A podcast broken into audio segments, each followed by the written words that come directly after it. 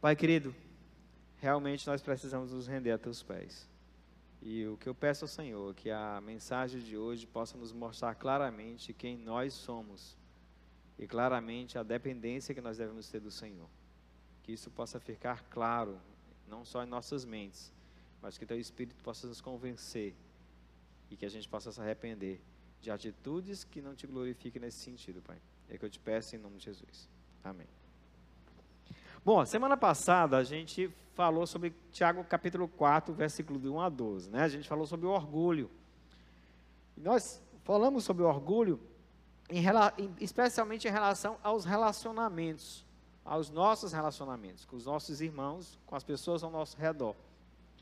Mas o que a gente viu, a gente vai já ver mais detalhes, mas a gente viu a questão da busca do prazer, busca de agradar a si mesmo, que é a definição de orgulho. Hoje a gente vai ver o orgulho de uma outra faceta. Mas antes disso, eu queria que a gente lembrasse o seguinte: nós estamos em 2021. Estamos começando mais um ano. Vocês lembram como é que foi o início de 2020? Vocês lembram como é que foi o final de 2019? Você lembra o que você. Quem aqui reclamou de 2019? Teve alguém que diz assim: que 2020 seja. Olha aí. Seja melhor que 2019. Né? E quando você olha para trás agora, dava para reclamar de 2019? Dava para reclamar? Pois é, gente. Vocês sabiam que era para ter Olimpíada em 2020? Você sabia que a, a, deixou de ter a Olimpíada, que eu me lembre, e olhe lá, na Segunda Guerra Mundial? Você sabia que estava tudo planejado? Você sabia que nós tínhamos planejado aqui na nossa igreja uma conferência de aconselhamento, que já tinha sido realizada por quatro anos? Negócios na cidade, no país, no mundo, foram planejados ser abertos ampliados. Indústrias deixaram de concretizar seus planos de investimento. Enfim, quais foram os seus planos em 2020? O que aconteceu? Você teve algum domínio, algum controle sobre os acontecimentos? Eu não tive. Mas eu não sei se em algum momento do ano passado você parou assim. E se você se planejou bem, você olhou assim: o que é que adianta eu ter uma reserva se eu não tenho onde comprar?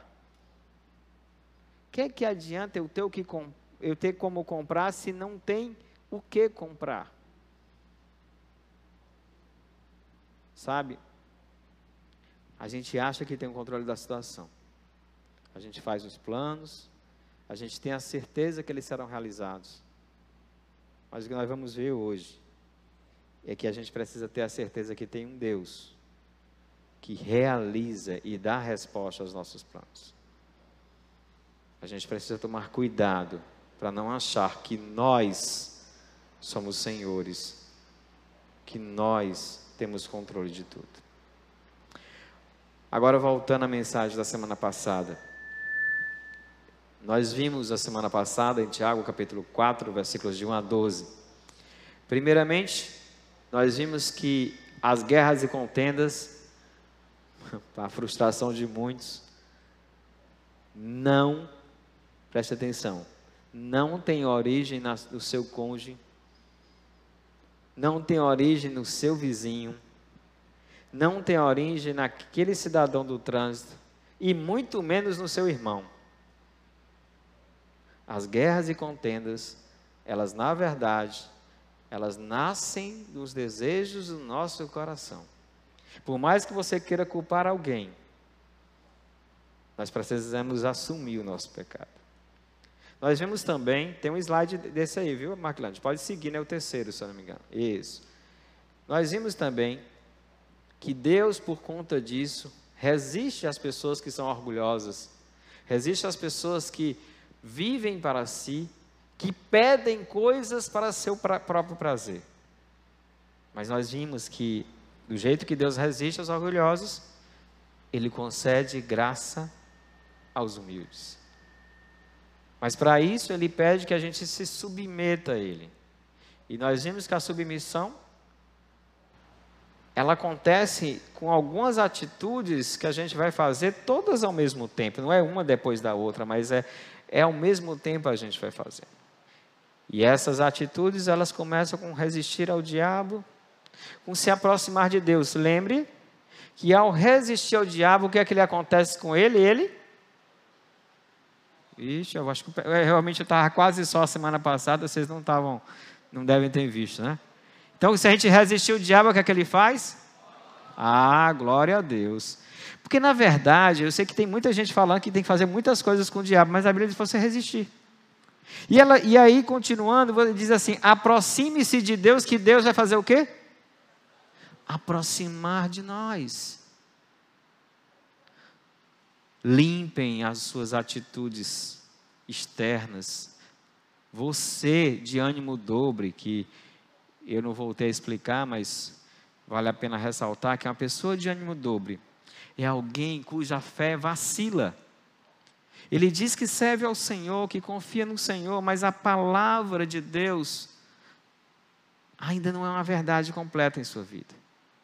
Então, quando ele está chateado com alguém e ele lê a palavra, diz assim: Olha, vá até ele, reconcilie-se com ele. Olha, deixe Deus julgar vocês. Não pague o mal com o bem. Aliás, não pague o mal com o mal, pague o mal com o bem. Não faça isso. Paga o mal com o bem. Coloque brasas vivas na cabeça do teu inimigo. Abençoe os que te amaldiçoam. Mas olha para essas palavras e não tem fé, porque ainda busca a glória de si mesmo. E para essas pessoas, o Tiago orienta: você vai mudar suas atitudes e você vai mudar o que você pensa. Você vai se entristecer com o pecado de tal forma que você não vai querer mais cometê-lo, mas aquela tristeza vai te levar a buscar a santificação e a submissão ao Senhor. Ela é um ato de humilhação diante de Deus, que você vai também fazer reconhecendo que você não é nada diante de Deus.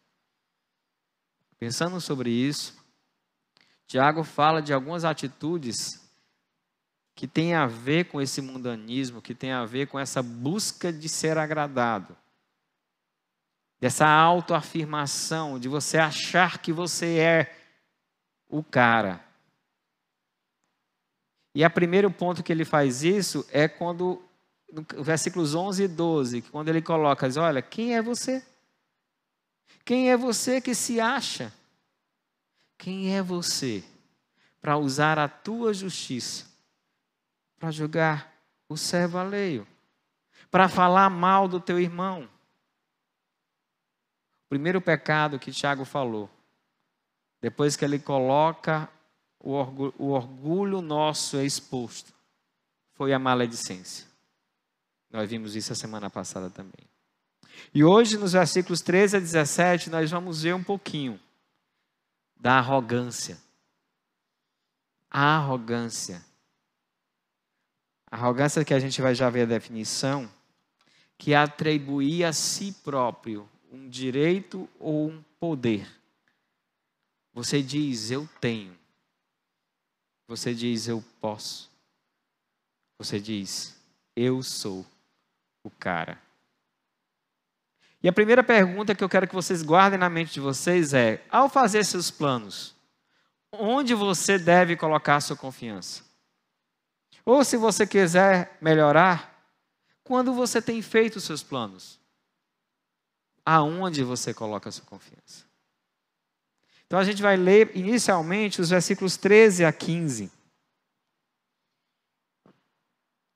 Todos são em Tiago, eu creio já que diz assim: Ouçam agora vocês que dizem: Hoje ou amanhã iremos para esta ou aquela cidade, passaremos um ano ali, faremos negócios e ganharemos dinheiro. Vocês nem sabem o que acontecerá amanhã? Que é a sua vida? Vocês são como a neblina que aparece por um pouco de tempo e depois se dissipa. Em vez disso, deveriam dizer: Se o Senhor quiser, viveremos e faremos isso ou aquilo.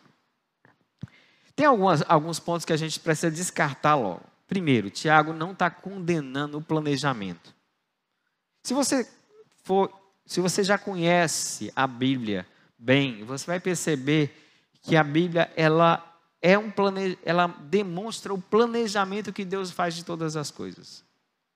A Bíblia ela recomenda você planejar. Lá em Provérbios, ela diz que os... quem planeja alcança fartura, mas o precipitado termina na miséria. Quando você fala discipulado, os evangelhos colocam que quem é aquele que, que vai construir um, um, uma casa e antes não senta e planeja. Então, planejar não é errado, ao contrário, é recomendado na Bíblia. Mas do jeito que tem pessoas que sofrem por não planejar, tem pessoas que sofrem por planejar demais. E essas planejam tantos detalhes em sua vida que tentam ter o controle de todas as situações. E Tiago está alertando exatamente para esse ponto. Ele está falando a pessoas que mexem com negócios, porque você olha no texto, ouçam agora vocês que dizem, hoje, amanhã, iremos para esta aquela cidade, passaremos o ano ali, faremos negócios e ganharemos dinheiro. Então ele está falando especialmente para essas pessoas que são negociantes. Mas você não vai ver no texto ele criticando nem o planejamento e nem fazer negócios por dinheiro. A Bíblia, ao contrário do que muitos pensam, não diz para você, negociante, negociar as coisas e não ganhar dinheiro. A Bíblia não condena o dinheiro. A Bíblia condena o amor ao dinheiro. Jó era um homem muito rico. E não, era, não foi a família dele, não foram os filhos, não foram os amigos que disseram que, ele, que, que elogiaram ele. Mas o próprio Deus elogiou, elogiou ele por ele ser um homem íntegro. O fato dele ser rico não, que, não quer dizer que ele não era íntegro. Agora, o amor ao dinheiro é um problema que o pastor Dário vai tratar um pouquinho na próxima semana. Como é que as riquezas elas podem tomar de conta do ser humano. Mas a questão é, onde estava a confiança desses homens de negócios? Afinal de contas, qual era o ponto? Qual a crítica de Tiago? Então, Tiago ele critica a arrogância dessas pessoas, mas por que, que eles eram arrogantes? Por que, que afinal de contas eles eram arrogantes? Bom, a primeira coisa que a gente vê é a seguinte, ó. Hoje amanhã, no versículo 13, que seria o primeiro, primeiro ponto que nós vamos ver, é justamente reconhecendo a nossa limitação e nos submetendo a Deus, que é o que Tiago vai mostrar nesses primeiros 13, ou nos próximos 13 versículos. E a primeira coisa que a gente tem, tem que entender é reconhecer a nossa limitação. Tiago quer mostrar para aqueles homens e para nós também o quanto nós somos limitados. O problema daqueles homens ali não era a, a questão deles fazerem negócios nessa ou naquela cidade. Não era eles planejarem, não era eles pensarem em ganhar dinheiro. O problema ali era arrogância. Por que arrogância? Porque eles não reconheciam a falta de controle que eles tinham em relação ao quando, ao onde e ao resultado. Olha o que fala Tiago. Hoje amanhã, vocês dizem, hoje amanhã iremos para esta ou aquela cidade. Passaremos um ano. Quem tinha planejado uma viagem em 2020? Alguém aqui tinha planejado a viagem em 2020? A Dedé, o Dário, eu. Alguém conseguiu ir para a sua viagem em 2020? Por mais que você. Olha, eu conheço a Dedé, ela planeja as coisas nos mínimos detalhes. Então, se ela não, ela não pôde ir, é porque Deus não quis que ela fosse. Do mesmo jeito, o pastor Dário é mais planejador do que ela. E eu tenho certeza que se ele não foi, é porque Deus não quis que ele fosse. Mas parece que quando a gente está planejando as coisas, a gente tem certeza do que vai acontecer. Parece que tudo que a gente diz que vai fazer, realmente vai ser feito. Mas o que o texto chama atenção é que nós não temos o controle. Por mais que você ache, por mais que você faça as contas, por mais que você planeje, a resposta vem do Senhor. Por mais que você sonhe com a sua viagem àquela cidade, por mais que você defina a data, por mais que você defina o tempo, é Deus quem está no controle.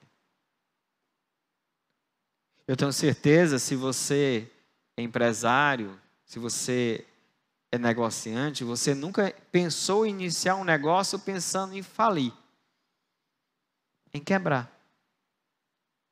Você já conhece alguém que faz isso? Olha, eu vou abrir uma loja ali, mas eu estou pensando sinceramente em quebrar. Você quer ir junto comigo? Quem topa abrir um negócio comigo para falir? Alguém? Graças a Deus. Assim eu não vou entrar nessa. Na verdade, a gente planeja os negócios para ter sucesso. Mas eu preciso entender que a resposta vem do Senhor. E eu também preciso entender que existem princípios que Deus criou. Existem princípios que eu preciso seguir. Sabe, se você tiver curiosidade depois, você pode ler Deuteronômio capítulo 8. Lá em Deuteronômio capítulo 8, o povo estava chegando na terra prometida. E Deus diz assim para eles: Olha, presta atenção. Sabe, quando vocês estiverem cheios, fartos de se alimentar, quando os seus rebanhos estiverem muito maiores, vocês estiverem com várias propriedades, não ponham no coração de vocês. Eu e a minha força conseguimos isso e aquilo. Porque até o talento que você tem de produzir riqueza, foi eu que dei. Por mais que você ache que o sucesso do negócio é decorrente da tua capacidade, do teu talento, é Deus quem faz isso. Então ele pode dizer sim, você vai ter sucesso, mas ele pode dizer não, você não vai ter sucesso. Da mesma forma, Deus na sua palavra apresenta para nós princípios que vão ser testemunho para quem está lá fora de quem nós somos. Ele fala que nós devemos respeitar as autoridades, ou seja, nós devemos pagar os nossos impostos. Ele fala que a gente deve tratar nossos empregados de uma forma bíblica, com honra. Não devemos reter seu salário. Devemos amar o próximo como a nós mesmos. São princípios que fazem parte, do, que devem fazer parte do teu planejamento. Como ser fiel a Deus, porque lá em Deuteronômio capítulo 8, por conta da aliança deuteronômica, o Senhor disse: se vocês agirem assim, tudo vai dar certo. Mas se vocês não agirem, tudo vai dar errado. E é muito complicado eu fazer um planejamento todo errado diante de Deus e querer que Deus abençoe. É muito complicado eu, eu fazer tudo do meu jeito, tudo do jeito que eu penso, e depois chegar para Deus, Senhor, abençoa. Isso é muito complicado. E é muito complicado eu fazer todas essas coisas sem pensar que tem um Deus que pode dizer: basta, chega. O Senhor, ele é pai, e o pai ele disciplina seu filho. E muitas vezes ele vai dizer: não, não, o seu negócio não vai dar certo, porque você meu filho você não está prestando atenção no que eu falo. Eu não tenho controle disso. A arrogância, ela me dá a entender que eu tenho o poder. A arrogância, ela me dá o, o entender que eu posso, que eu não preciso de Deus, que eu desconsidero Deus. Parece que às vezes muitos, muitos cristãos fazem uma separação, a minha vida secular e a minha vida na igreja. Gente, que é isso? Então, quando o Senhor Jesus voltar, se tu estiver no trabalho, tu vai ficar, né? Porque tu não vai estar na igreja, então tu está na vida secular, então tu não vai. Fica na tua vida secular. Vocês lembram da mensagem da semana passada que Deus é zeloso, Ele não quer dividir nós com ninguém. Ele quer fidelidade plena. ele não quer um adúltero dizendo ser seu filho. O Senhor quer fidelidade. Então eu, eu preciso planejar as minhas coisas levando Deus em consideração. E entendendo que é Ele que vai dizer quando, que é Ele que vai dizer onde e que é Ele que vai dizer o resultado. Eu preciso reconhecer a minha limitação diante de Deus. Mas Tiago ele continua no versículo 14.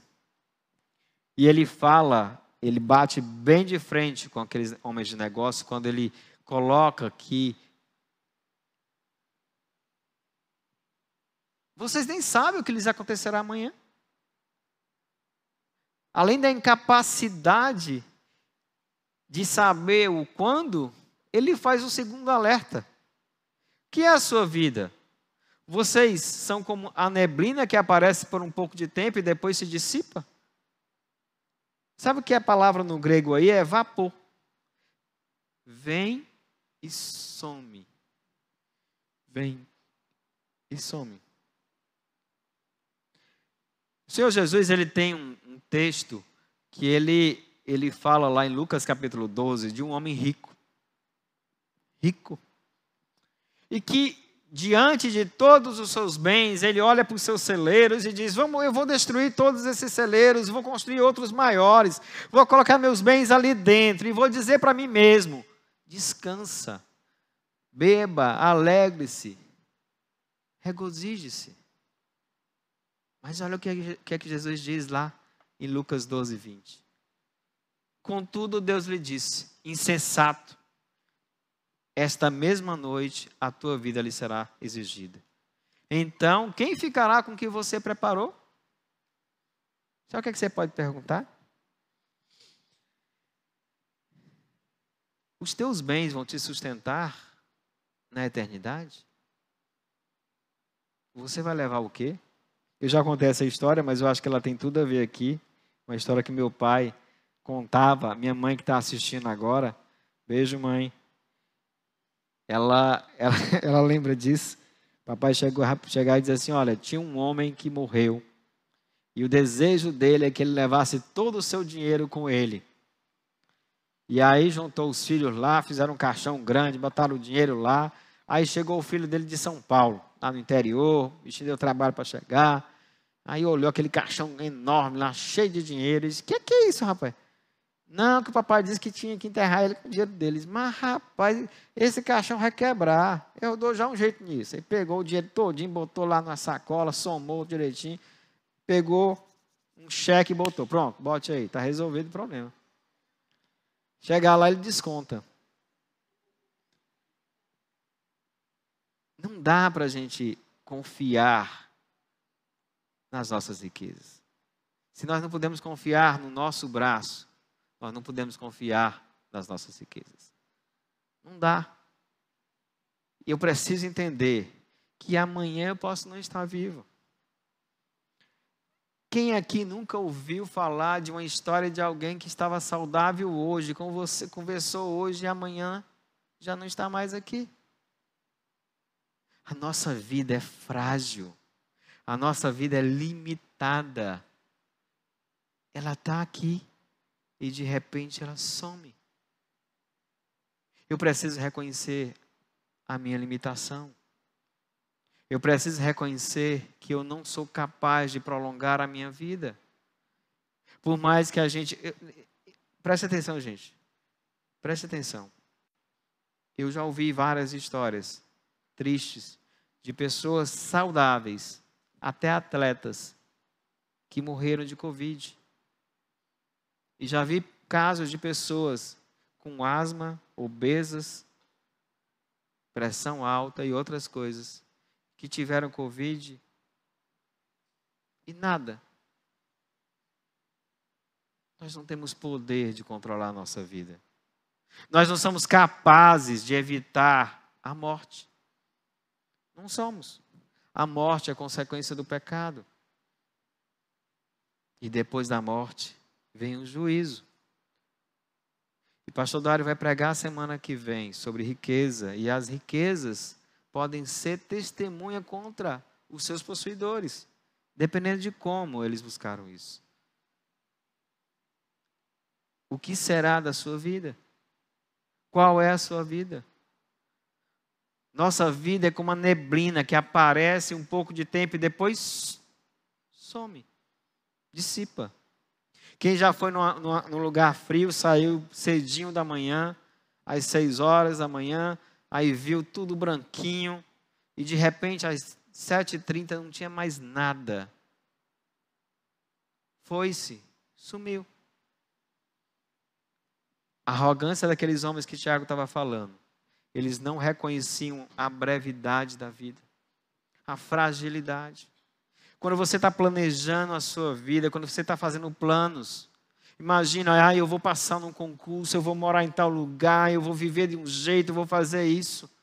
Ah, eu vou passar na faculdade, eu vou passar no IANEM, eu vou estudar esse curso tal, vou me realizar assim.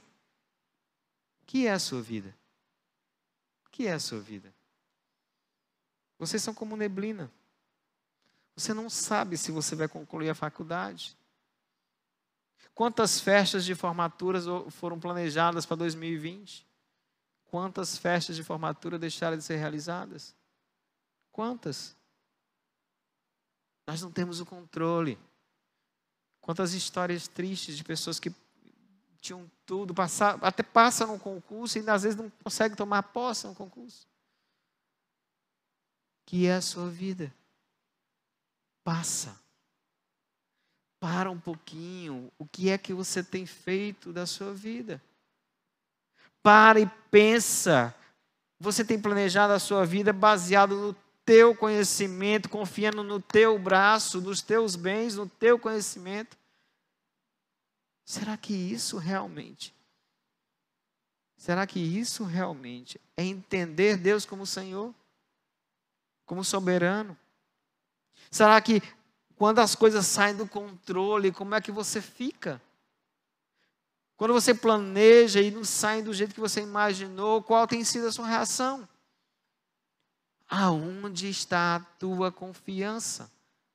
Quem você acha que dirige a sua vida? Quem você acha que dirige os seus negócios? Quem você acha que dirige você? Quem? Quem? Se você for ler o livro de Daniel, você vai ficar impressionado com o que Daniel profetizou do que Deus ia fazer. Você vai ficar impressionado com o controle de Deus em tudo. Quando a gente estudou Marcos, a gente percebeu Deus no controle de todas as coisas. Ele está no controle. A questão é, você sabe disso, mas isso te influencia em quê? Saber que Deus é soberano muda o que na sua vida? A condução dos seus negócios mudou alguma coisa? O planejamento que você está fazendo para esse ano, considera o que Deus vai fazer? A tua correria do dia a dia, leve em consideração que você não vai levar nada daqui? As prioridades que você tem colocado no teu planejamento. Olha para os teus planos 2021. Busca onde você está servindo a Deus. Olha para os teus planos de 2021. Busca quais são as tuas prioridades.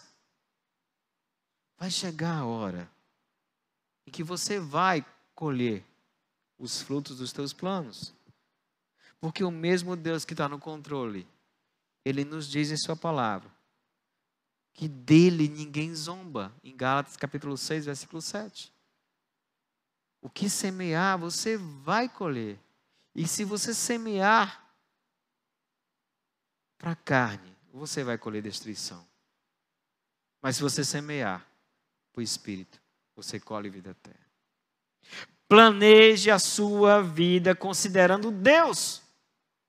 Envolva Ele no seu planejamento e envolva Ele na sua vida. Faça negócios, ganhe dinheiro, mas com Deus.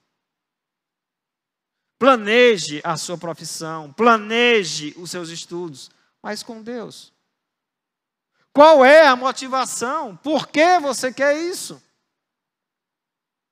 Reconheça a sua limitação. Reconheça a soberania de Deus.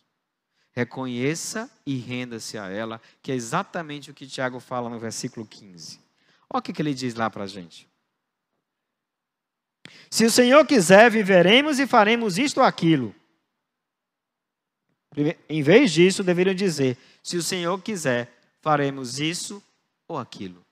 Então, em vez de você planejar a sua vida confiando no seu braço, em vez de você planejar a sua vida confiando nos seus bens, em vez de você planejar a sua vida baseado no seu conhecimento, na sua força, na sua inteligência, planeje a sua vida com Deus. E faça tudo sabendo que tudo vai acontecer como Ele quer. Então, em vez de você agir assim, faça tudo com submissão a Deus. E como é que eu posso me submeter a Deus? Primeiro, reconhecendo a tua visão limitada. Você não sabe o que vai acontecer amanhã. Então, tudo você vai colocar diante de Deus. Tudo você vai colocar diante de Deus. Segundo, reconhecendo a fragilidade da sua vida, a brevidade. Então, os teus planejamentos têm que levar em consideração a vida eterna. Tem que levar em consideração aonde você vai chegar. De que adianta você ganhar o mundo inteiro e perder a sua alma? De que adianta você ter o melhor negócio do mundo, mas você não ter Deus? Aonde você quer chegar na eternidade? Para onde você está indo? O que realmente arde no teu coração é o que vai passar que está aqui na terra ou é a eternidade com o Senhor? Pensa na brevidade da vida. Pensa na fragilidade da vida. E pensa como que, o que isso te influencia. Reconheça isso e renda-se ao Senhor. Renda-se ao Senhor considerando os princípios dele no planejamento. Renda-se ao Senhor considerando servir Ele durante a sua vida aqui. Renda-se ao Senhor, colocando os seus negócios, a sua, a sua profissão, os seus estudos, onde você estiver, a serviço do Senhor. Reconheça a soberania de Deus, reconhecendo que Ele pode ter outros planos. Deus pode ter outros planos. Você pode fazer todos os planos que você quiser. Você pode seguir até os princípios bíblicos que você quiser. E não está errado. Mas a tua motivação não pode ser que o resultado seja o que você quer. A tua motivação não pode ser o teu prazer. Lembra do que vimos a semana passada? Viver para si mesmo, viver para se agradar. Esse não pode ser a tua motivação. Você não pode se motivar com o resultado. Você precisa se motivar em ser fiel e glorificar a Deus. Deu para entender? A tua grande paixão não vai ser o resultado que você vai ter com o teu planejamento. Mas a tua grande paixão, a tua grande alegria vai ser a fidelidade que você vai ter durante o planejamento e ao colher o resultado. Porque você vai saber que Deus está no controle. E que o resultado é dele. E por isso você vai se alegrar. Por isso você vai estar contente. Não porque deu tudo como você queria, mas porque você foi fiel do início ao fim. Porque você reconheceu a soberania de Deus no planejamento e no resultado. Você sabe que Ele está no controle. Ele está no controle. Eu sei que esse ano 2020 muitas pessoas se angustiaram, ficaram tristes. Muitos colocaram a pandemia na conta de muita gente, até do diabo. Mas a gente tem que entender que nós vivemos num mundo que caiu no pecado. Lá em Romanos, Paulo diz que a natureza ela geme por conta do pecado. Ela sofre por conta do pecado. Isso quer dizer que as doenças vieram por conta do pecado. O sofrimento veio por conta do pecado. Isso só vai acabar quando Jesus voltar. Então, por mais que a gente esperneie, por mais que a gente fale, na verdade, a gente está colhendo o fruto do nosso pecado. E nós que somos cristãos, que confiamos na volta do Senhor Jesus, precisamos não olhar ao nosso redor para nos confortar, mas olhar para Ele. E lembrar que se nós amanhecemos hoje, é fruto das misericórdias dele que se renovam a cada manhã. É muito bom poder ter o Senhor todos os dias, sabendo que é dele a minha vida e que se eu respiro, foi ele que me permitiu. As misericórdias do Senhor se renovam a cada manhã.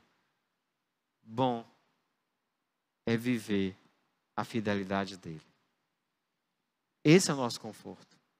Essa é a nossa alegria. E eu preciso entender que o resultado não é tão importante como a fidelidade ao Senhor.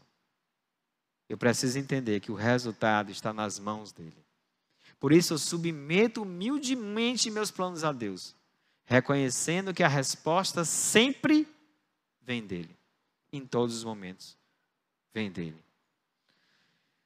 O segundo, só algumas aplicações, antes de passar para o segundo ponto. Reconhecendo nossa limitação, nos submetendo a Deus. Como é que eu posso aplicar isso na minha vida? Primeiro, reconheça as suas limitações. Mas também reconheça a soberania de Deus. Não separe seus negócios de sua vida com Deus, mas use a sabedoria da sua palavra em toda a sua vida. Quem disse assim? Quem já disse assim? Eu vou orar pelo meu negócio. Eu vou orar pelos meus planos. Você já disse isso? Você já falou isso alguma vez? Ninguém nunca falou. Eu pensei que todo mundo ia levantar a mão. Vou perguntar de novo, acho que vocês não entenderam. É para levantar a mão. Se você já diz assim, eu, eu vou orar pelos meus negócios, pelos meus planos. Você já fez isso? Glória a Deus, graças a Deus. Eu estava preocupado de ninguém estar tá nem orando. Então, isso já, já, já melhorou. Mas o que, que você faz além de orar? Hum? Não, eu vou orar para que o Senhor me dê sabedoria. Você já, já, já fez isso? Eu vou orar para que o Senhor me dê sabedoria. Quem já fez isso? Glória a Deus, a Bíblia manda você fazer isso, não manda? E aí, o que é que você faz? Não, pastor, eu vou orar. Tu já parou para pensar que ele deixou uma carta de sabedoria na tua mão? Tu já parou para pensar que você vai orar por sabedoria e você vai para a palavra para você entender a sabedoria que ele já te deu? E você vai pedir para que ele abra a tua mente, os teus olhos, o teu coração, para que você não só enxergue a sabedoria que está na tua mão, como você coloca ela em prática? Buscar a sabedoria do Senhor. A gente busca em oração, mas a busca caminhando com a sua palavra, andando com a sua palavra. Então, não separe os negócios da sua vida, mas use a palavra de Deus. Use a palavra de Deus nos seus negócios, nos seus estudos. Nos seus estudos, sim. Sim. Nos seus estudos. A Bíblia, ela não vai separar, não, não tem como tu separar ela da tua vida. Porque ela é o guia da tua vida. Não coloque a sua confiança no seu braço ou nos seus bens, a gente já falou sobre isso. O melhor é planejar agora pensando no amanhã com o Senhor. Você já pensou nisso? Eu vou trabalhar dessa forma porque eu sei que eu vou encontrar com o Senhor Jesus. E quando eu me encontrar, eu vou olhar, Senhor, eu fui fiel. Ou melhor, Ele vai dizer para você: Louvado seja você. Glória ao Senhor, porque você foi fiel. Servo bom e fiel. Você pode ouvir isso dele. Você pode ouvir isso dele. O melhor é planejar seus estudos pensando nisso. O melhor é planejar seus negócios pensando na eternidade, no, no, com o Senhor. Porque Ele pode olhar para você e dizer: servo bom. Você já pensou ouvir isso do Senhor? Servo bom e fiel? A incapacidade, a brevidade da vida expõe a arrogância humana e a soberania de Deus. Você ouviu isso aí? a nossa incapacidade de saber o quando, onde, o amanhã e a brevidade da vida expõe a nossa arrogância, ou seja, a, a gente acha que pode, a gente acha que consegue, a gente acha que não precisa de Deus, Mas quando você olha a nossa incapacidade de prever o amanhã, de saber se eu vou estar em tal lugar amanhã, se eu vou fazer passar um certo tempo em tal lugar, se eu vou fazer tais negócios, a nossa fragilidade da vida. Ela expõe que essas atitudes são arrogantes. É um orgulho arrogante. Mas também expõe a soberania de Deus. Porque a gente vê o quanto nós dependemos dele. Ninguém no mundo conseguiu prever o que nós passamos em 2020. Essas coisas acontecem para demonstrar a incapacidade e a arrogância, e a arrogância humana. Ninguém consegue prever coisas que só Deus pode fazer. Da mesma forma como a gente passou por problemas, é, é Ele que vai nos livrar. É Ele que vai nos livrar. Bom, Tiago continua e no versículo 16, ele começa a falar uma pequena conclusão do que a gente viu até agora. E ele diz lá: Agora, porém, você se vangloriam das suas pretensões. Toda vanglória como essa é maligna. Toda vanglória como essa é maligna. Sabe, se você disser que não é tentado a fazer as coisas do seu jeito. Se você disser que não é tentado a confiar em algo que você planejou, eu desconfio da tua resposta. Porque quando Eva olhou para aquela fruta e disse assim: o diabo disse para ela: essa fruta vai te fazer como Deus, conhecedora do bem e do mal. O pecado passou a habitar no coração de Eva, de Adão, e nós recebemos esse, essa herança. Então, nós temos dentro de nós um desejo de autossuficiência, um desejo de sermos nós. Você já prestou atenção quando você está jogando? Né? Jogando, jogando Uno, jogando videogame, jogando futebol, queimado. Eita, queimado, eu acho que não sei nem se o povo sabe o que é. Tô, tô, quase entreguei minha idade aí, né? Você quer ganhar. Você quer ser melhor do que o outro. Você quer olhar e dizer assim: rapaz, eu, eu ficava pensando, quando eu chegar hoje lá no, na igreja, eu vou olhar para o Dar e dizer assim: rapaz, como é que o meu time faz uma, um, um jogo daquele ontem? Mas eu posso olhar para o Dar e dizer: rapaz, o teu também, hoje, misericórdia. A gente quer fazer essas coisas. A gente quer ser melhor. É tentador. É tentador a gente querer saber o quando, o onde, e a gente querer prever e ter certeza do resultado. É tentador nos gloriarmos da nossa capacidade, dos nossos talentos, até dos nossos bens, até do nosso time a gente quer se gloriar. Mas olha, também é do tentador todo esse pensamento e essa atitude. Deu para entender? É do diabo todo esse pensamento e essa atitude. O que Tiago está dizendo aqui é que toda essa vanglória, você gloriar-se de poder fazer as coisas, você se gloriar da sua autossuficiência, da tua arrogância, da tua independência de Deus, tudo isso aí é do diabo, é maligno, não é de Deus. Então, esse pensamento, ele não é um pensamento do Senhor.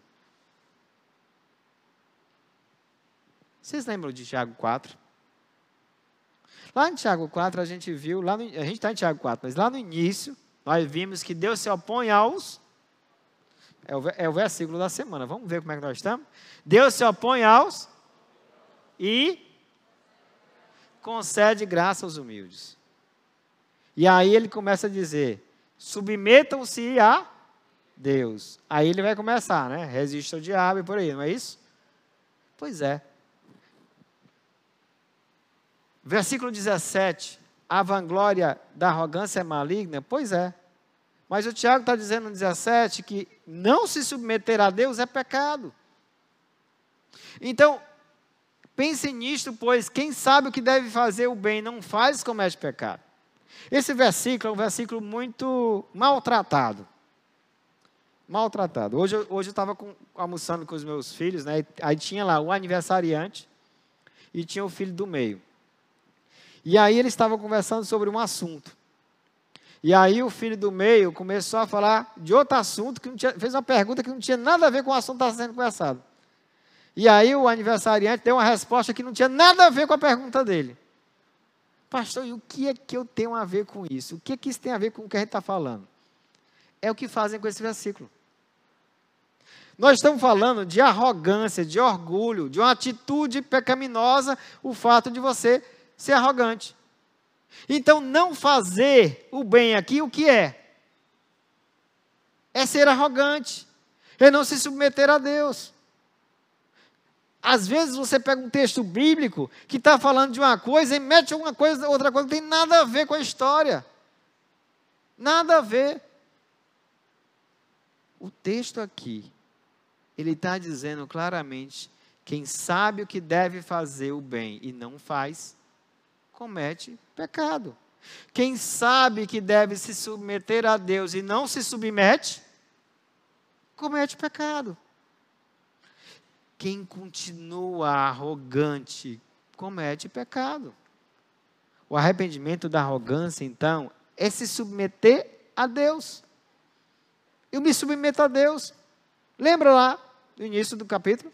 Submissão a Deus.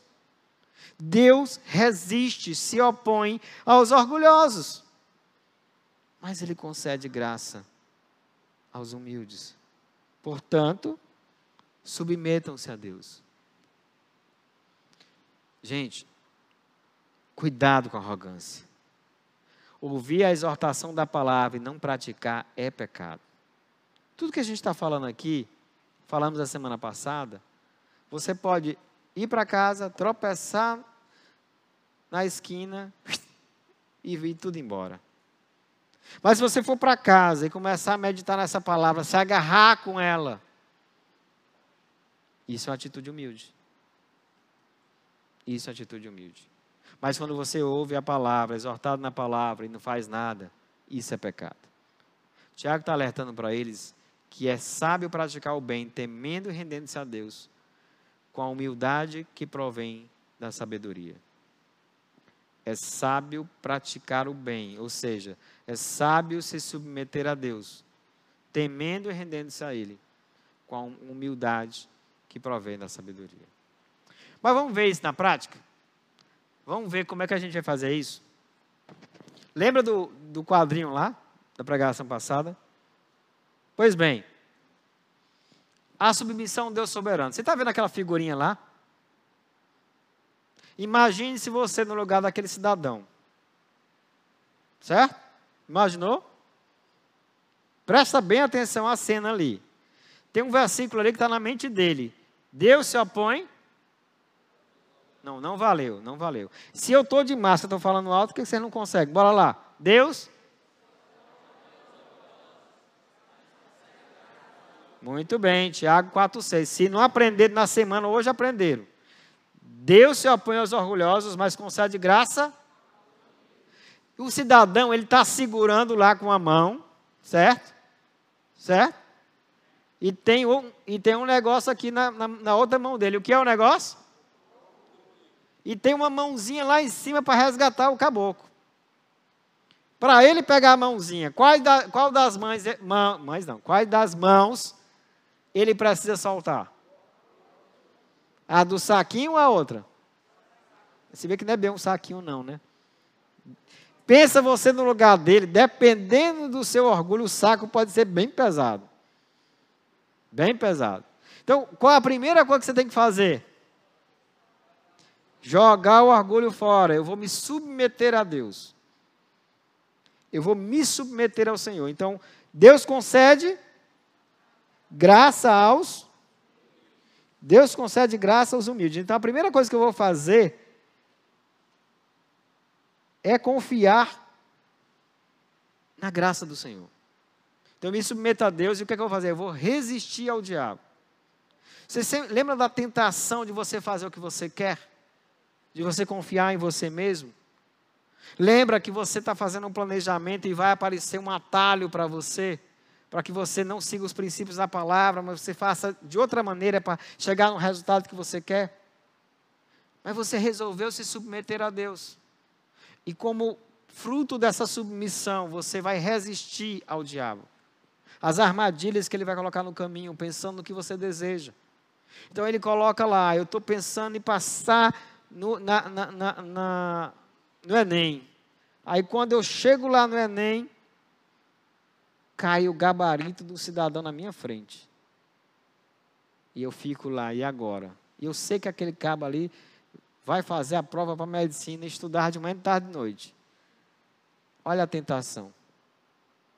Eu estou montando o meu negócio e eu tenho pressa para botar o meu negócio para funcionar. E chega um cidadão lá e diz: Olha, aqui tem que botar isso, tem que botar aquilo, tem que botar aquilo outro, mas nós podemos conversar. Conversar de outra maneira para sair mais rápido. Resistir ao diabo. E ele faz o quê? Eu vou me aproximar de Deus. Eu vou estar em oração com o Senhor. Eu vou estudar os princípios bíblicos que eu preciso para usar naquela situação. Vou memorizar os textos da palavra que vão, que me, vão me dar força, que vão fortificar a minha fé. Eu vou ter a certeza que se eu me deleitasse no Senhor, se eu me agradasse do Senhor, Ele vai satisfazer os desejos do meu coração. Por isso eu vou me aproximar dele e ele vai se aproximar de mim. E as minhas atitudes de resistir ao diabo, de aplicar a palavra de Deus na minha vida, vão mostrar que eu vou ter limpado as minhas mãos, vão ser um testemunho a todos que me rodeiam. E quando eu estiver querendo vacilar na fé, vindo pensamentos que me lembram do sofrimento, vindo pensamentos que vão me deixar angustiado, eu vou abrir a palavra de Deus. Posso abrir Lamentações capítulo 3. Posso ver a angústia de Jeremias lá, sentado à beira do templo destruído, com seu povo, o povo escravizado. Lembrar de tudo isso e lembrar da tristeza que isso traz em mim, desfalece a minha alma mas também eu vou me lembrar daquilo que me dá esperança. A fidelidade do Senhor, as misericórdias do Senhor, a salvação do Senhor. Isso vai fortalecer minha fé, eu vou deixar de ser dividido, eu vou ser um só no Senhor, como Cristo é. Mas eu sei que eu estou aqui eu sei que eu sou homem eu sei que eu vou pecar. Em algum momento eu posso cair, eu posso piscar o olho, me distrair cair. E eu vou me entristecer de tal modo que eu vou sentar e pedir ajuda, ir para a palavra e vou planejar como não cair mais. E vou me humilhar diante do Senhor porque eu sei que Ele é soberano. E eu sei que é dele que vai vir a resposta certa. E tudo que for feito em mim, nos meus negócios, nos meus estudos, na minha família, nos meus filhos, tudo, a resposta vai vir dele. E é nele que eu ponho a minha confiança. Bendito o homem que confia no Senhor que faz dele a sua força. Ele será como a árvore plantada à beira do rio, e mesmo quando vier a seca, não perderá suas folhas. Mas maldito o homem que confia no seu braço Em quem você quer confiar? Aonde você põe a sua confiança? Lembra da nossa pergunta? Essa foi a nossa pergunta. Pode passar. Ao fazer planos, onde você deve colocar a sua confiança? Renda-se a Deus, colocando toda a confiança dos seus planos nele. Use a sabedoria da palavra de Deus nos, nos seus planos e em todas as áreas da sua vida. Não separe vida secular, vida da igreja. Vivam a vida só com o Senhor. Use os princípios que Ele tem colocado, ensinado a você na Sua palavra. Não coloque a sua confiança na sua força, mas planeje sempre pensando no além. Pensando que você vai se encontrar com Cristo. Pensando que você vai prestar contas. Nunca se vanglorie da sua capacidade, pois todo o resultado vem do Senhor. Em todas as situações, lembre-se. Em todas as situações, lembre-se. Deus está no controle. Não perca o controle, porque Deus não perdeu. Amém? Vamos ficar em pé e vamos orar, agradecer a Deus porque Ele é soberano e está no controle de tudo.